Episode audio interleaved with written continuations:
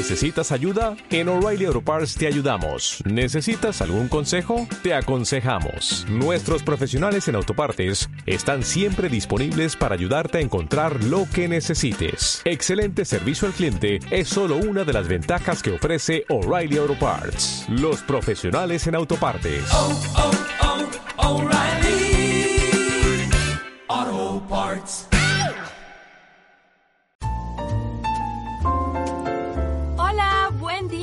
Bienvenidos a su programa Pregúntale a Dear Monse.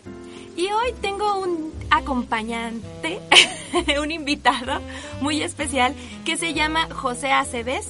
Él ha sido mi guía de deportes extremos desde hace 10 años.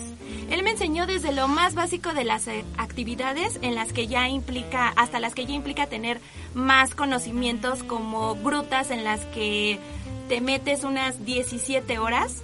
Eh, atención, no son las grutas de Cacahuamilpa, ¿eh? Esas están muy fresas. y bueno, eh, él ya tiene 40 años de experiencia. Su formación comenzó cuando tenía 20 años de edad. Y su recorrido ha sido por diferentes instituciones, entre las cuales podemos mencionar eh, que se ha formado en los Scouts y, y, cursos de espeleología en la UNAM. Ahorita nos va a explicar él qué es eso de espeleología. Pero bueno, hola José. A ver, Hola, preséntate tú. Híjole, primero que nada quiero dar las gracias acá, aquí a Cabina M Radio por su hospitalidad. Realmente me siento muy cómodo, muy a gusto. Gracias. Y gracias por la invitación. Muy, pues de nada, pues gracias a ti que viniste y que nos vas a compartir aquí información. Y bueno, vamos a empezar con lo básico. Pregunta número uno. ¿Por qué le llaman deportes extremos? Se llama deporte extremo básicamente por su grado de peligrosidad. Y en él vienen muchos fallecimientos. Estadísticamente alrededor de ellos existen muchos fallecimientos. Y de ahí que los llamen deportes extremos. Claro que sí, y fíjense, yo me acuerdo mucho de una vez que fui a Iztaccíhuatl y llegas a una parte donde solo ves cruces, pa cruces este, para todas partes que tú volteas y te quedas así de, uh, bueno, en la primera vez no entendía hasta que pregunté y pues las cruces son por la gente que ha fallecido ahí en la montaña. Entonces, este, a, todas partes que he ido con José practicando algún tipo de deporte, me toca ver las cruces. Es verdad que sí tiene un alto grado de peligrosidad, pero por eso es que deben de seguirse bien las reglas de seguridad. Eh, José, ¿qué tipo de actividades son consideradas deportes extremos, las que tú practicas? Parte de las que yo practico es alpinismo, cañonismo, rappel, espeleología, entre otras. El alpinismo básicamente es alta montaña, el cañonismo son recorridos por senderos de cañones, de, de ¿cómo se llaman? Este, grutas, inclusive. Rappel es descenso en, sobre cuerda y espeleología es la ciencia que estudia las grutas y las cavernas. Ajá, ya ven como en un inicio les había dicho, ahorita nos iba a explicar qué es espeleología. Y por ejemplo, esto de las grutas como las de Cacahuamilpa, pues esas ya son muy turísticas, uno entra, de por sí sí está como largo el recorrido, pero ahí es muy, muy distinto a lo que yo... Eh, eh, bueno, a lo que he hecho con José, a estas actividades de deporte extremo, en las que te vas arrastrando, vas este, bajando incluso como cascadas internas y, tienes que eh, hacer un recorrido larguísimo y regresar. Imagínense, subir esa misma cascada sobre la cuerda y estar 17 horas abajo. Entonces, bueno, es otro, otra cosa muy distinta a las grutas de Cacahuamilpa, que está muy bonito y sí, pues se puede conocer, pero esta es otra cosa, ¿verdad? Totalmente. Sí, de hecho, eh, México es considerado el Himalaya de las grutas. Esto quiere decir que así como en el Himalaya hay alta montaña, hay montañas, aquí es considerado México el número uno en grutas de todo el mundo. Hay más grutas en México de todo el mundo. Sí, me imagino. Tan solo lo podemos ver eh, como en todo el sur de México, ¿no? Que hay muchos hoyos. y eso casi nadie lo sabe. ¿Cómo se llama este queso, el queso que tiene hoyitos? El queso gruyer, somos un queso gruyer. Entonces hay muchas cuevas, muchos sótanos donde podemos ir y hacer este tipo de actividades.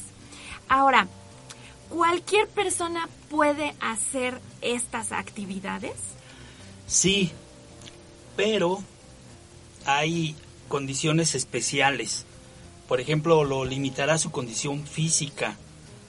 Y hablando de condiciones físicas, es si le falta una manita, si le falta un brazo. Pero, por ejemplo, en el Everest han subido gente sin piernas, han subido gente ciega. Entonces no hay que limitarse a que él no puede por nada más porque uno no quiere. Pero sí hay que evaluar eh, responsablemente para no exponerlo. Sí, claro, sí, sí, fíjate que sí había visto estos casos en los que en el Everest hace poco estaba viendo un documental de una persona que, que estaba ciega y que sí subió, pero obviamente tienen que tener una preparación todavía mejor que cualquier otra persona que tiene todos los sentidos bien, porque pues hay, hay, hay una dificultad extra, aparte de que iba con todo un equipo de personas eh, también expertas que lo acompañaban para que él pudiera lograr. Ayudarlo a subir. Exacto. Sí, sí, sí. Muy interesante esto. Y también aquí me gustaría agregar, chicos, que ya con, con, el, eh, con los equipos que he ido, es verdad que sí, todo tipo de personas lo pueden hacer. Por decir, he visto gente que tiene sobrepeso y lo hace. Gente que de verdad uno de repente subestimaría, ay, no, es que lo veo muy gordito, como que veo que no pero son personas que eh, tienen como la técnica para hacer las cosas y sí se desarrollan bien. Obviamente sí llega un momento en el que también ese sobrepeso puede ser um, no limitante, pero sí lo hacen eh, con más dificultad. Por ejemplo, en la montaña, sí llega un punto en que pues esa persona va a tener que descansar más, pero sí logran hacer estas cosas. Obviamente aquí lo que se espera es de que entre mejor condición física tengas, pues más facilidad vas a tener en desarrollarte. Entonces sí sería como, como correcto o, ideal o mejor que eh, pudieran tener como entre mejor condición física haya, te prepares un poquito más, pues no vas a sufrirle tanto. Aunque bueno, Ahora vamos a como con qué actividades iniciarías, este, para que no sea tan complicado y vayas paso a paso, ¿no? ¿Con qué actividad recomiendas que comiencen, José? Bueno, eh, se recomienda básicamente con la escalada. ¿Por qué? Es, la escalada es básica para alpinismo, para cañonismo, para rapel, para espelio. ¿Por qué? Porque cuando entras en una gruta ocupas agarrarte perfectamente técnicamente de lo que es la roca para que no resbales. En el alpinismo igual, hay lugares en donde son muy complicados y tienes que tener muy buen equilibrio y eso lo logras con la escalada para poder pasar esos eh, pasos difíciles. En cañonismo igual, en rapel también para que puedas salir a, hacer rapel. En la salida muchas veces es complicada, pero si tú tienes principios de escalada, no te cuesta tanto trabajo y es básica la escalada. Sí, sí, es verdad. Ah, yo, de hecho, eh, comencé con, creo que sí, comencé con, con la escalada. O, estoy pensando que creo que comencé con el rappel, que es el descenso sobre la cuerda. Pero sí es verdad que fue muy impactante para mí que al hacer el rappel tenías que subir una roca muy alta. ¿De cuántos metros es esa roca la que está ahí en, en, en Salazar? Eh, tiene 24 metros aproximadamente. 24 metros de altura. Entonces subirla, eh, de repente por la parte de atrás, la verdad es que se los, recuerdo y hasta me sudan mis manitas, porque sí, eh, sí me costó trabajo ahí y yo decía, ay caramba, y si es verdad que ya después de que tienes estas clases de, de escalada, se te empieza a hacer más sencillo o por lo menos te agarras con más seguridad tal vez el miedo no se quita del todo, pero ya te agarras con más seguridad y dices, bueno, ya, ya me sé agarrar, ya sé mover bien la mano, el pie y y sí, siento que sí es básico porque en todas las demás actividades, como lo dice José, lo utilizas. Por ejemplo, también recuerdo esta parte de, de los subterráneos. Una vez nos fuimos a un río, eh, un río subterráneo. O sea, de verdad no, yo jamás imaginé que era un río subterráneo. Es que creo que hay muchas cosas que uno no tiene idea. Pero hagan de cuenta que era una, era un río adentro de una montaña porque yo volteaba hacia arriba y había momentos en los que ni siquiera era capaz de ver eh, hasta dónde estaba el tope del techo del río subterráneo. Y recuerdo mucho que en esa ocasión tuvimos que, ya hubo un momento donde no pudimos ir sobre el río y tuvimos que escalar y llegar casi al tope del, de la montaña, pero por dentro. O sea, era como no, muy, muy extraño. Pero sí es verdad que si no hubiéramos tenido estos conocimientos, pues, o sea, no, nos hubiéramos súper paniqueado los que íbamos.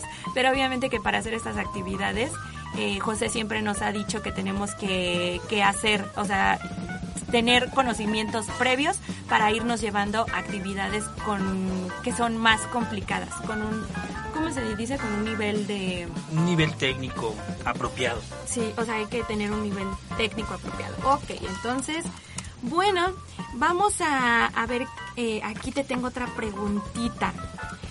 ¿Se necesita algún tipo de entrenamiento, conocimiento previo? O sea, ya me adelanté ahí, ¿verdad? Yo un poquito, pero a ver, tú dinos. Sí, sí necesitas este, un entrenamiento, tanto práctico como teórico. Pero aquí ni mucha teoría ni mucha práctica. Los dos van de la mano. Mm, en los scouts eh, aprendí la técnica que es aprender haciendo. Y es una de las mejores técnicas que existen. Aprender haciendo. Eso te lleva a tener un dominio progresivo. Porque no puedes llegar a, a ser máster sin ir progresivamente. Claro. Y el problema de estos deportes es que la gente piensa que son así como que para que te mates y no, en realidad tienes que ir del 1 al 2, del 2 al 3 y así. Sí, claro. No, no, no puedes hacer un Everest sin tener la base de escalada, de rappel, de muchas cosas. Claro, y sin haber empezado en otras montañas más pequeñas. Exactamente, primero se empiezan las chiquitas. Ay, José, me da risa lo que dices de que mucha gente piensa como que ya vas directo al matadero, pero esto me hace recordar. Chicos, obviamente yo se los cuento desde mi experiencia, eh, pero me acuerdo que un día yo iba en la montaña y iba diciendo, ¿por qué vengo? ¿Por qué? ¿Por qué yo no me quiero morir aquí? A mí esto ni me encanta. ¿Por qué hago estas cosas? Y ya después te das cuenta, o sea, a ver, si hay un riesgo, pero literal no te sirve de nada, de nada estar pensando en que vas a morir porque no te estás concentrando en lo que es importante en ese momento, que es tener cuidado por dónde vas caminando y cómo vas haciendo las cosas. Que eso ahorita lo vamos a relacionar precisamente con la psicología de los deportes extremos. José, ¿me quieres decir? Sí, una chica un día me dijo, saliendo de una gruta que se llama Joya, me dijo, jamás en la vida había caminado tanto y jamás en la vida me había cansado tanto. Sí, me imagino. Sí, sí, sí, es que es impresionante. Y justo esa gruta yo los invito a que la busquen. Se llama La Joya. Literal es una joya, es una belleza por dentro, pero incluso el día que yo fui yo no la terminé y les digo ya estuve 17 horas debajo de la tierra. Entonces yo no sé qué sea terminar ahí la joya, cuántas horas más sean. Entonces, chicos, eh, vamos a, hacer aquí una pausita para que eh, ahorita sigamos con las preguntas. Aprovecho para decirles, así hacer comercial porque luego se me anda olvidando, pero recuerden que estoy dando terapia online, se pueden poner en contacto conmigo. Eh, la, la, terapia puede ser terapia individual, puede ser terapia en pareja y esto lo manejamos online o por llamada. Eh, les voy a dar mi número que es 55 74 72 41 24. Ese es mi número donde se pueden poner en contacto conmigo y, bueno, aparte de que pueden buscarme en mis redes sociales, estoy muy, muy activa en Instagram. Eh, déjenme ver bien porque luego, ¿qué tal que les digo mal el nombre? Mi, en Instagram me pueden encontrar como monse.nievesg. Entonces ahí me pueden encontrar en, en Instagram, todo el tiempo estoy muy activa. Y bueno, ahora sí, ya que vi el comercial donde se pueden poner en contacto conmigo, vamos a ver. Eh, ¿Cómo crees, José, que los deportes extremos pueden ayudar emocionalmente a las personas? Bueno, primero, antes de contestar tu pregunta, les voy a dar una capsulita de información bien, bien pequeñita y ya te lo contesto. Acordémonos eh, que la montaña está viva. Realmente el, que la conoce me da la, razón. Porque me pueden decir, ¿cómo que está viva? Pues si no se mueve, ¿no? Pero la montaña es bien sabia, enseña mucho y decide quién sube y decide quién no sube.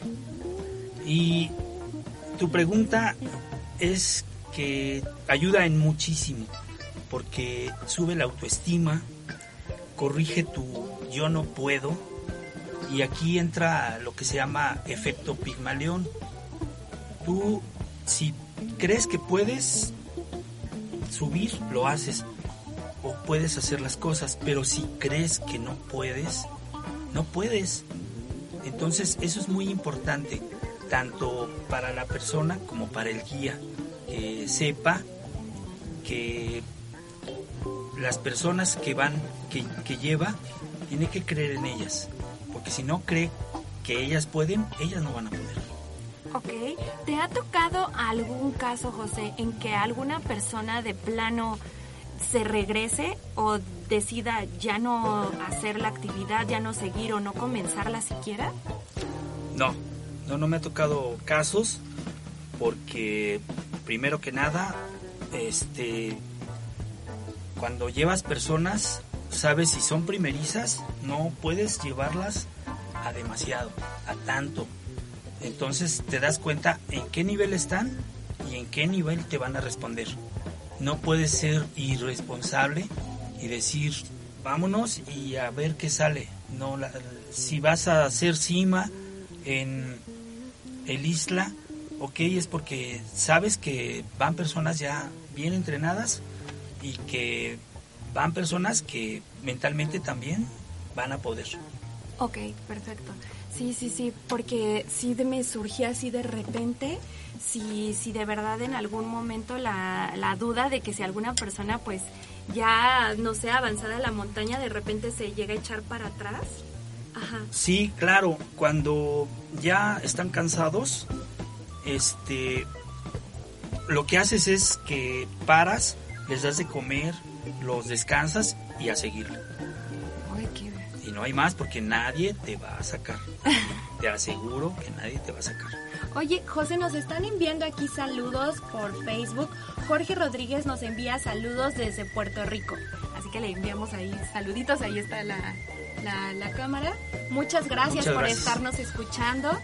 Y, y, bueno, sí, regresando a esta parte que de lo que nos estabas comentando, eh, fíjate que, que, a mí me, me, causa mucha impresión porque como lo dices, ¿no? O sea, ya que estás ahí en la montaña, ya, o sea, ya te concentras y no hay como pues sí, sí te puedes regresar, ¿no? O sea, sí hemos visto que sí puedes regresarte, pero sí debes de llegar como a un lugar donde estés seguro y de ahí tal vez descansar eh, o, o, como reflexionar un poquito si, si decides seguir avanzando.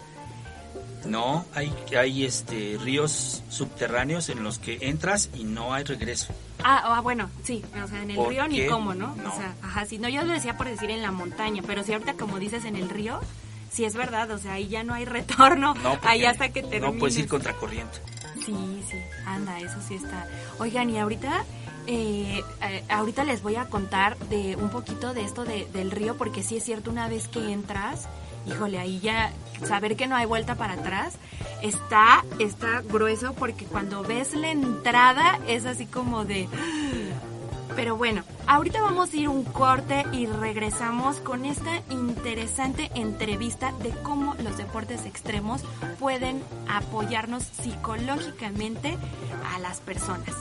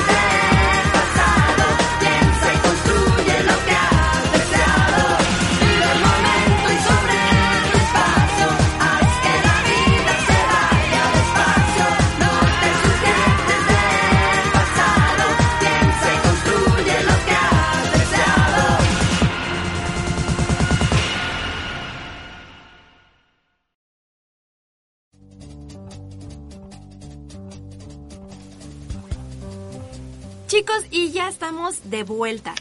Y quiero retomar con el ejemplo con el que nos fuimos, que era del río.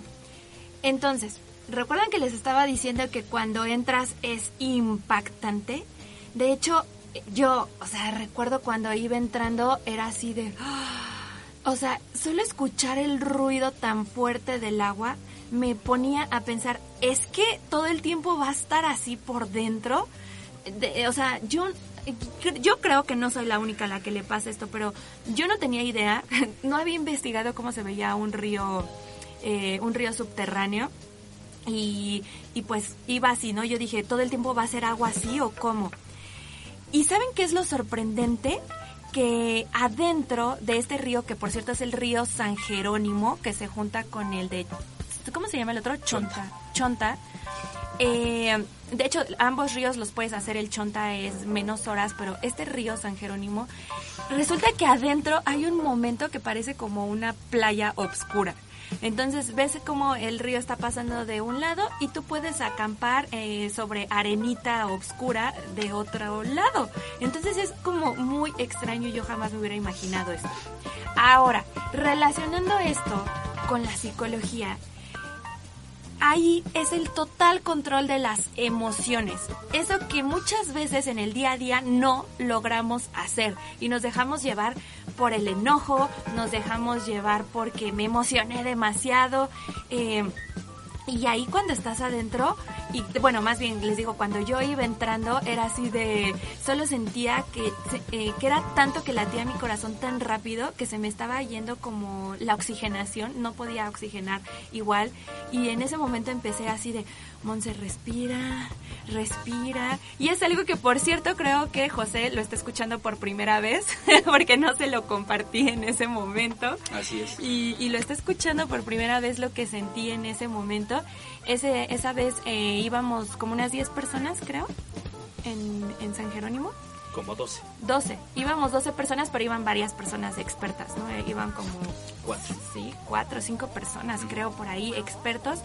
Y, y fue algo que imagínense cuando veo a uno de los expertos ahí persinándose también, dije, madre mía, ya valimos. Entonces sí, sí, este, o sea, mismo ellos me doy cuenta que saben que hay un riesgo que, que también les puede dar miedo en algún momento, pero, pero son nuestros guías y, y, y pues ellos también tienen la responsabilidad de, de, la vida de, de las personas que, que vamos ahí por primera vez o, los que nos estamos dejan- dejando guiar por ellos. Bueno, José, ¿qué, qué otra cosita ahí podrías decirnos de los miedos que has visto que las personas eh, van y, y superan o por lo menos aprenden a controlar? Bueno, el miedo es normal y el miedo es parte de tu defensa. Si no tienes miedo, entonces sí, cuidado porque pues este no le da nada miedo, entonces Claro. una de esas se avienta y pues se puede eh, se puede accidentar. Eh, por ejemplo, de lo que hablabas del río San Jerónimo, Ajá. en la entrada tiene 12 cruces y tiene un letrero que te dice, este río solo es para expertos nadadores. Entonces, pues, ¿cómo no quieres tener miedo? Y te dice, use chaleco salvavidas y use casco. Sí. Bueno, contestando a tu pregunta, casi todos los miedos este, los vas a superar. Miedo a las alturas, miedo a la oscuridad, miedo al agua, miedo a la negación, al decir, no, no, yo no puedo, no puedo. Pero hay una clave aquí bien importante para que progresivamente puedas superar esos miedos. Lo que siempre debe de hacer un guía es no forzar a la gente a hacer las cosas, dejarlos en completa libertad. Porque si tú estás forzándolo y si tú estás presionándolo, lo único que vas a lograr es que no ame lo que tú, lo que tú quieres, lo que tú haces. Entonces, eso es muy importante. No Sí. presionar a que hagan las cosas. En el momento que van a hacer un rapel y dice, no, no, no, no, no, ya no, tengo mucho miedo, ok, lo regresas, tranquilo, no pasa nada. Y si tú quieres continuar, continúas. Y si tú, eh, si él, esta persona no quiere bajar, sin bullying y sin nada, déjalo en su completa libertad. Y eso es la clave para que lo hagan. Sí, es verdad. Y ya lo hemos visto. Fíjate que ahorita me estaba acordando que aquí en el río hubo una persona que fue que decía, no sé nadar, pero yo sí me meto al agua. Entonces recuerdo que obviamente ahí vas con tu casco, con tu, con tu chaleco salvavidas y me impresionó mucho porque yo decía, esta persona está loca, ¿cómo se va a aventar a ir a un río si no sabe nadar? Eh, pero eh, los, los guías habían dicho que sí era posible porque no, bueno porque ellos ya conocían cómo se hacía esto no y sobre todo porque esta persona estaba diciendo ok yo sí me no, no tengo eh, miedo de meterme al agua pero sí no sé nadar. Yo no lo podía entender no no lo podía entender. Pero ya estando ahí uno va viendo pues sí vas todo el tiempo con el chaleco salvavidas. Pero qué pasó en algún momento si esta persona al sentir la corriente eh, sí, sí decía así como, espérenme tantito, ¿no? Este, a ver, a ver, ya voy, ya voy. Y así, o sea, porque obviamente sí, ya ahí ya no es como meterte en una alberquita donde estás tocando con los pies abajo y, y aquí aparte sientes cómo te está jalando la corriente. Entonces recuerdo mucho esto porque también era como el, esta persona controlando el que se dio cuenta de que claro que sí le, le movía el que no sabía nadar, eh, aunque de alguna manera sentía que estaba segura tanto con los guías como con su chaleco salvavidas y con todos los demás que también estábamos ahí para apoyarle. Entonces, chicos, al- a lo que voy con esto es qué impresión, ahora que lo pienso, qué impresión que esta persona que no haya sabido nadar lo haya hecho, ¿no? O sea, Sí, claro, pero con reglas de seguridad. ah, claro, Por ejemplo, nunca meto a nadie al río sin chaleco. Sí, claro. Y con un chaleco bueno, no con un mini chaleco. Si no lleva chaleco, no entra. Hace como cuatro años llevé, este, me llamaron para llevar un grupo que lo acompañara un, un amigo mío. Y fuimos a ver el río una semana antes, lo vimos bien, lo vimos tranquilo, dijimos, ok, pues vamos a llevarlos adelante.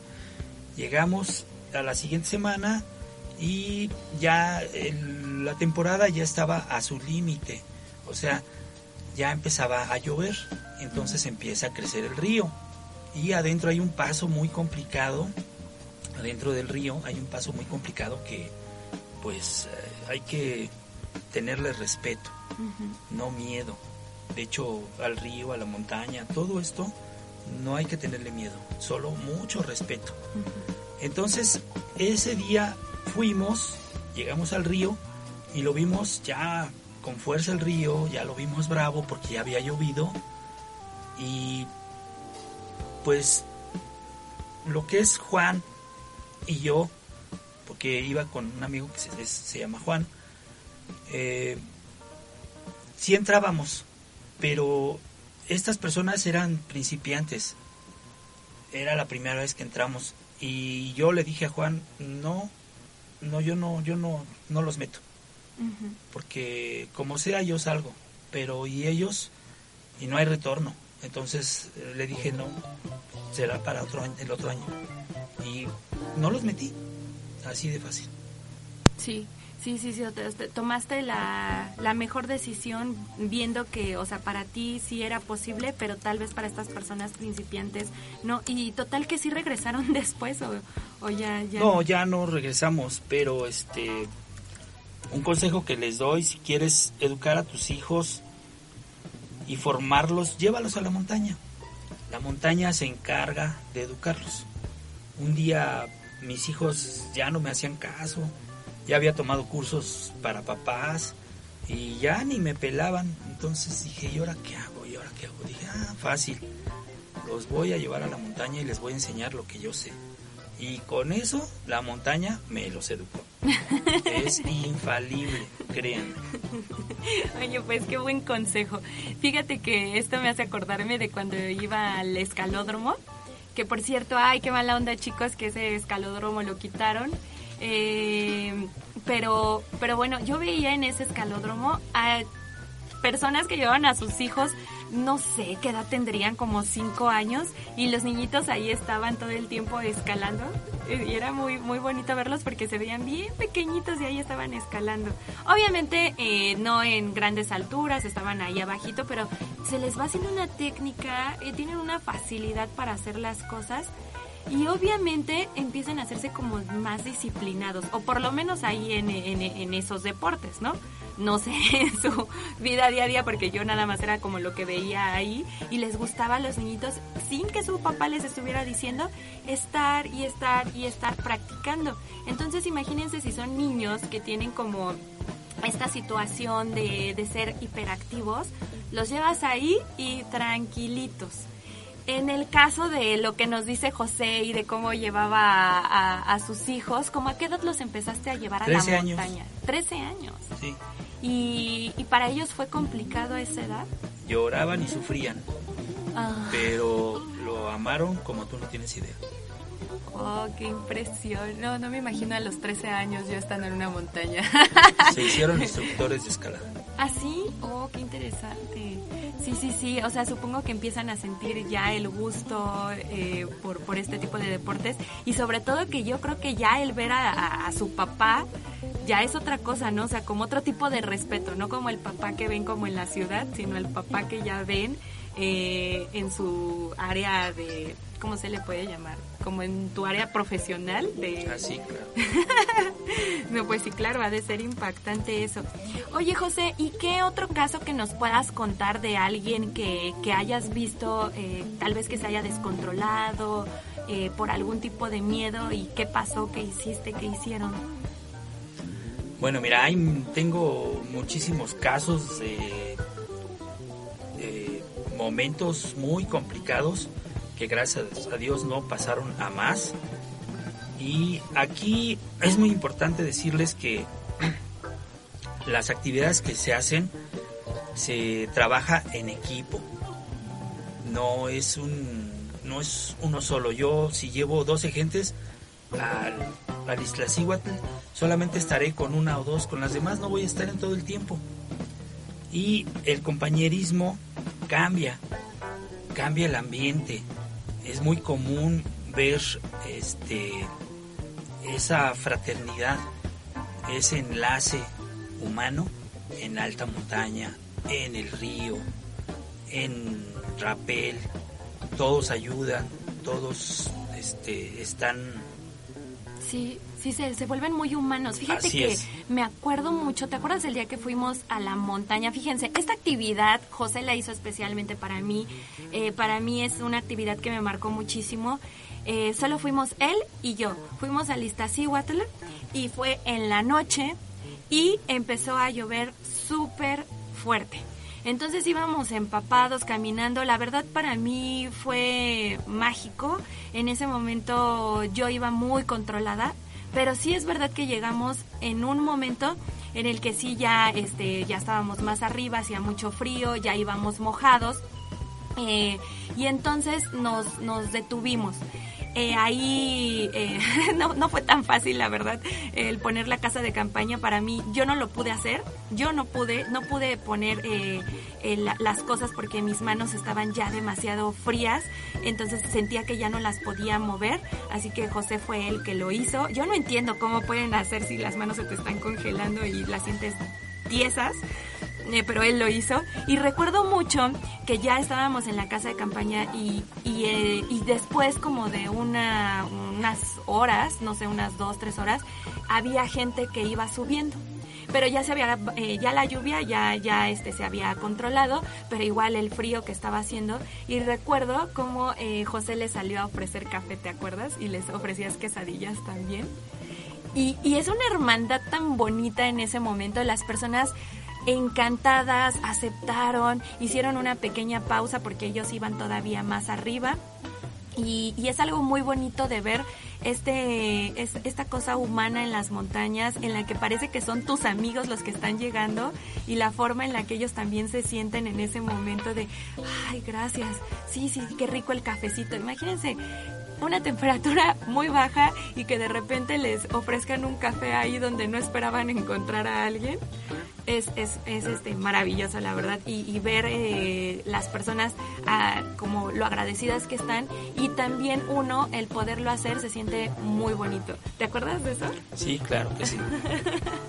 Fue muy, muy lindo, la verdad. Oigan, aquí vamos a ver, nos están enviando un mensaje. Dice, muchos saludos, muy interesante el programa. El programa. Yo fui con José hace años a subir el Iztaccíhuatl y fue una gran experiencia. El contacto con la naturaleza a esta altura te invita invariablemente a reflexionar y cuando bajas de la montaña, algo en ti ha cambiado. Esa experiencia es formativa. Lo escribe Rodrigo Piñeiro. Bueno, Rodrigo Piñeiro es mi sobrino y él lo llevé a los 15 años, llevé un grupo como de 9, 10 personas y eh, nos faltaba más de dos horas. Ese día íbamos a las 12, una de la mañana todavía, para llegar al refugio. Nos faltaban dos horas más o menos para llegar y decidimos regresar porque estábamos en una cuevita pequeña resguardándonos, descansando, pero ya iban casi congeladitos los, los que nos acompañaron, iban algunos familiares de nosotros, Arturo re- regresando, este, se quedó 15 días con los dedos negros, hasta después de 15 días se le quitaron los, los deditos negros, su mamá se enojó mucho conmigo. Y es ahí en donde evalúas regresar. Y en donde dices, ok, ya no llegamos al refugio, nos faltan más de dos horas los vamos a exponer a una hipotermia tremenda. Aquí cabe mencionar que por qué tantas muertes en alta montaña. Una de ellas es por aferrarse a la cima. Tú no debes, tú, el peor error de los alpinistas es aferrarse a la cima. Si tú ya sabes que te faltan 300 metros, pero ya tus fuerzas se acabaron, regresa, esa es tu montaña, esa es tu cima. Y el peor error es aferrarse a la cima. Claro. Y de ahí vienen tantas muertes. Claro, porque se tiene que contemplar el regreso. O sea, porque no nada es llegas y ahí te quedas. No, o sea, tienes que regresar. Nos están enviando otro mensaje, es Marco Farías. Saludos, muy interesante entrevista con José Aceves, a quien conozco desde 1979 en el grupo Scout 42. Camino a recto. ¿Sí? ¿Camino a recto? Camino recto. A Camino Recto. Felicidades por el programa. Abrazo. Ah, qué bonito. No, hombre, ¿ya desde cuándo o sea, estabas en los scouts? Sí, tengo amigos de hace 50 años, que muchos sé que me están escuchando, hermanos scouts, y en un curso que se llama Insignia de Madera, ahí es donde empezamos a aprender todo esto. De hecho, eh, no había, cuando yo empecé rapel, no había descensores, era una camisa prácticamente con pedazos pegados de piel, te ponías la cuerda y para que no te quemara, este, te, la, te ponías la, la camisa que se llamaba rapelera y así rapeleabas ¿Cómo a crees? capela. Así es, no había Ay. seguridad, no había nada. Chicos, yo que ya conozco un poquito más del equipo y que tal vez ahorita ustedes pueden decir de qué están hablando los que no saben de, de, como del equipo de este tipo de deportes, no me imagino lo que está diciendo José, es como, como que mm, estamos, como que me está hablando de la edad de piedra de los deportes extremos a lo que actualmente se utiliza. Entonces, eh, para mí que me dé esta información es impactante. Oye, no, que qué intenso, qué intenso Sí, sí, cómo sí. lo hacían antes. Oye, José, y, y bueno, eh, ¿nos puedes contar una de tus experiencias que más te haya gustado en la que hayas dicho, esta fue mi, tal vez mi máximo? Bueno, hay una experiencia que es de muy alto nivel. Hicimos eh, un sótano. Un sótano es una gruta de 150 metros de tiro libre que se llama El Cepillo. Está en San Luis Potosí. Eh, de ahí nos fuimos a Golondrinas caminando. De hecho, agarramos una camionetita que nos dio un aventón. Y llegamos a Golondrinas llevábamos radios y, lleva, y en la comunidad ya no había luz. Entonces tuvimos que bajar a golondrinas, al sótano de golondrinas sin radios. El sótano de golondrinas tiene aproximadamente 380 y tantos, 380 y tantos metros. Este, pero no teníamos dinero para rentar la cuerda. Éramos pobrecitos. Entonces llevábamos dos cuerdas que medían, una era de 150 metros y, y la otra era de 90 o como de 90 metros. Las unimos y sin bajar completamente al piso, solamente este, bajaron dos personas y bajamos este, nada más ese pedacito. Sobre la misma cuerda, sin tocar pared ni piso, vimos que había que regresar. No, qué impresión. Imagínense de lo que nos está hablando. Ahí les voy a poner en contexto. Antes, en este sótano de las golondrinas, se aventaban paracaidistas. Es verdad, ¿no? Eso. de- ya, lo, ya lo prohibieron. Pero se imagínense de Salto qué... base. qué- salto base. Ah, no era de paracaídas, ¿verdad? Sí, sí. Sí, sí, para... Sí, es, es este un deporte que se llama salto base y eh, antes de pegar al piso, por decirlo así, antes de llegar al piso, abren su paracaídas. Entonces, nada más para que se den una idea, por favor vayan y búsquenlo. Bueno, se me haría impresionante que algunos no lo conozcan porque es muy importante aquí en México. Eh, viene gente de todas partes del mundo para hacer este sótano, así que si tú aún no lo conoces, ve y búscalo, no te quedes con la duda. ve y busca de lo que te estoy hablando. Entonces, ahorita que me está diciendo que bajaron ahí anudando cuerdas, no, bueno, o sea, eras muy extremo, José. Y justo esto es lo que me lleva a decirles la otra parte de que cuando haces este tipo de actividades estás soltando adrenalina, serotonina, todos estos neurotransmisores que nos hacen tener ganas de volver a hacer esto porque al sentir como esa satisfacción decimos, ay, no, si quiero repetirlo, o ay, wow, se sintió impresionante, porque pues estás ahí con todo, con, todo- con todos estos químicos soltándolos de tu cuerpo y esto me lleva a que hay personas que se hacen adictas a estas actividades, ¿no? Que todo el tiempo quieren como hacerlo, pero bueno, aquí lo que me impacta muchas veces es que empiezan a querer hacerlo con mayor, ¿cómo se le puede decir? Como con mayor riesgo. Sí. Sí, ¿verdad? Eh, esto, ¿Has visto algo de esto? ¿Has conocido gente así? Sí, hay una anécdota, no he conocido la persona en, ahora sí que en persona, pero hay una anécdota en el Capitán, en la pared del Capitán, tiene 980 metros de altura, está en Estados Unidos y hay una persona que subió hace poco, hace dos o tres años más o menos, no tengo la fecha exacta, y sin ninguna seguridad. Ay, no. Y el que le estaba tomando este, la, la cámara no quería ni voltear porque era su gran amigo y sabía que a 100 metros, a 200, a 300, a 400, a 500, a los metros que quieras, él, en cuanto cayera iba a morir. Y él sabía a lo que se estaba exponiendo.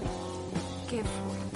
Yo eh, sí, sí, digo, ahorita que comentas eso, no sé, hay como también películas, ¿no? De hecho, hace poco, bueno, no sé si hace poco, un año, dos años, sacaron un documental de una persona igual que escaló alguna pared muy alta de Estados Unidos. O sea, yo, yo de verdad sí no tengo el, dato para nada. Y no sé si sea esta persona que estás comentando. Y fue tremendo porque era demasiado y igual, o sea, no quiso hacerlo con seguridad. Probablemente sea esta persona que Es esta. Sí, ¿verdad? Que sacaron el documental, ¿no? Sí, claro. Ay, no, no, no, no, no saben, chicos, no, qué horror, qué horror. De hecho, no sé si se termina separando como de su mujer, creo que sí tenía esposa o algo así, porque ella ya como que no soportaba más como esta adrenalina de él de, de querer cada vez hacer más. O si no, ya les estoy confundiendo ahí con otro caso, pero eh, sí voy a que muchas veces las, los familiares de este tipo de personas que ya se vuelven adictas y se ponen en riesgos tan grandes, eh, sufren demasiado al punto en el que deciden mejor como mantener su distancia, porque estas personas pues ya se arriesgan muchísimo. Y por cierto, eh, esta parte. O sea, ¿tú qué recomendarías, hablando esto de, de seguridad y de las personas como que se empiezan a confiar más? ¿Qué nos recomiendas ahí? Pues principalmente tienes que medir bien la seguridad y el riesgo. Y si no hay seguridad, mejor no lo intentes. Porque Sí. el riesgo es demasiado. Entonces tienes que saber ponerte un límite y si no estás preparado ni técnicamente ni mentalmente, no Mejor no. Oye, aquí te mandan, este, quiero leer los comentarios. Dice Reinaldo Abimael, yo agradezco a la vida que mi padre José Zapatitos nos haya mostrado lo que es la naturaleza a su manera y a sus posibilidades. Sin duda, un gran ser humano, un líder nato que nos compartió, a ver, permíteme porque a que nos compartió todo, todo lo que sabía. Aún añoro esos tiempos y mucha gente quisiera repetir esas grandes actividades como esa del sótano del cepillo, que él y yo debemos recordar. Ahí sentí el miedo y él me ayudó a afrontarlo. Mi padre es una persona increíble, tiene una fuerza mental muy grande. Te amo, papi. Ay, qué hermoso. Sí, hay dos anécdotas con Reinaldo, entre muchas este, anécdotas. Hay una así rápido, se las platico. En Cepillo, este, en la gruta, este, él iba al final su- de subir y sintió tanta presión quedarse al final que me dijo, no, mejor este, yo voy. Y en ese momento este, me di cuenta de- del impacto que le causó quedarse solo y irse al final y ya estaba preparado técnicamente que le dije sin vacilar, sí, adelante, yo me voy al final. Y ya, así con, con mucha sencillez. Y otra fue cuando íbamos subiendo al pico de Orizaba, este, estaba muy chiquillo él y me dijo, oye pa, ¿cómo le haces para no paniquearte? Porque todos van bien paniqueados. Entonces, este, fue algo que se me quedó bien grabado y es un orgullo para mí que él haberle transmitido eso y te da mucho gusto eso. Claro, el poder dejar ese gran conocimiento a tus hijos y que tus hijos después seguramente lo van a transmitir a sus hijos es una verdadera joya. Y lo podría decir, es una buena herencia, una muy bonita herencia. También te envían saludos a Aarón Herrera. Saludos, señor José, desde Querétaro. Tere Guerra nos escribe, gracias José, porque yo viví también un poco de esa adrenalina en escalar un grupo contigo, en compañía de mi hija, porque fue una experiencia inigualable. Felicidades a ambos. Claro que sí, mami. Ah, qué bueno que nos estás viendo, me da mucho gusto. Y mi mami subió el Iztaccíhuatl, lo recuerdo. Y le costó trabajo y era algo que en ese momento ella creía que, que era complicado, pero se atrevió, lo hizo, me encantó verla. Qué bonito fue eso, mami, te envío saludos. Un gran beso y te quiero mucho, mamita. Y ojalá y volvamos a hacer otra montaña porque ya nos hace falta. Sí, Sí, ¿verdad? Ya, ya hace falta una montaña más ahí. Eh, bueno, vamos este, entonces cerrando. José, eh, muchas gracias eh, por habernos acompañado. Si quieres compartirnos algo más, por último, dinos, es, es tu momento. pues lo que les puedo compartir es que hagan, rétense, vayan, dense vida. Es muy importante que, que salgan, que eduquen a sus hijos en un ambiente natural y que sus hijos se den cuenta que pueden hacer muchas, muchas, muchas cosas. Sí, sí, es verdad. Y como él, como en algún momento tú lo mencionaste, José, o sea, llevaste eh, a tus hijos en un momento en el que sentías como que se estaba poniendo difícil la situación ahí con ellos y seguramente los ha de haber unido demasiado porque como les decía, también encuentras mucha complicidad con gente que ni conoces. O sea, entonces ahora imagínate con alguien que conozcas, alguien de tu familia, el lazo tan fuerte que puedes llegar a hacer en estas actividades. Eh, ¿Gustas enviar saludos, compartirnos dónde pueden eh, contactarte? Sí, este, ahorita hay otra persona que estoy eh, encauzándola, Donali, mi otro hijo, y quiero también que vaya con todo. Este, pues búsquenme en el Face, en la página Destino Extremo, así se llama. Eh, Marquito y eh, gracias por por tus saludos. Este, mi número de teléfono es 55 34 39 18 82. 55 34 39 18 82. Un saludo a a mi esposa, un saludo a mis hijos, un saludo a toda la gente que me está escuchando, mis hermanas un saludo a, a Alemania, ahí vive mi hijo, un saludo a España, ahí está mi sobrina, un saludo a Suiza, ahí está mi hermana. Y un saludo a mis hermanos scouts Ay, y a todos los que se me olvidan. Claro que Un sí. saludo a todos. De cualquier forma, les recuerdo que el programa queda grabado. Les vamos a, a estar ahí pasando información para que lo vuelvan a escuchar. eh, para que lo puedas compartir si alguien de momento no se perdió algo, no lo puede escuchar del todo, te voy a pasar el link para que se los compartas. Y, también ya más adelante eh, va a quedar el podcast ahí para que también ustedes puedan escuchar los programas en el momento que gusten, cuando tengan tiempo. Agradezco mucho a todos los que nos pudieron escuchar eh, en este momento en vivo. Y pues muchas gracias, eh, José, por haber estado, por haber venido, por habernos compartido tu, tu conocimiento y experiencia. Y personalmente te agradezco mucho porque me enseñaste un mundo completamente distinto eh, en esta área de los deportes extremos. Yo no tenía ni idea y gracias a ti hace más de 10 años que conozco esto y me da mucho gusto que lo podamos ahora estar compartiendo de esta manera en mi ámbito y espero pronto seguir haciendo actividades contigo. No, gracias a ti y gracias aquí a Cabina M Radio. La verdad, un trato súper excelente y mis respetos para los locutores de aquí. Muchas gracias, José. El lugar está impresionante. Muchas gracias, qué bueno que le gustó. Y Fred por atrás así, ay. Sí.